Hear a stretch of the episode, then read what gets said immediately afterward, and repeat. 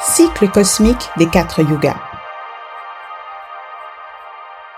Il faut comprendre ce que sont les yugas et ce qu'ils signifient pour avoir pleine conscience de la continuité de l'homme, tandis qu'il évolue par l'expérience, partant de son état magnifique pendant le Satyuga jusqu'à l'obscurité aveuglante du Kali Yuga, pour enfin se retrouver à l'aube du Satyuga, l'âge d'or qui va suivre.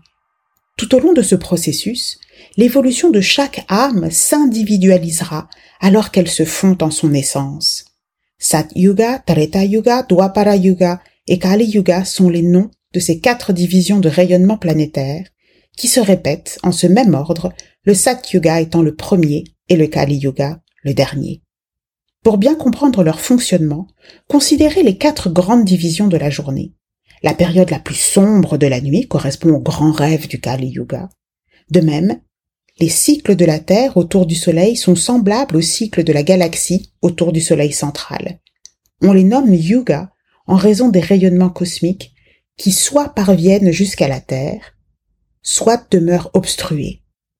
Le yoga est l'unité de mesure du temps et de l'espace pour les Mahadevas, les êtres célestes.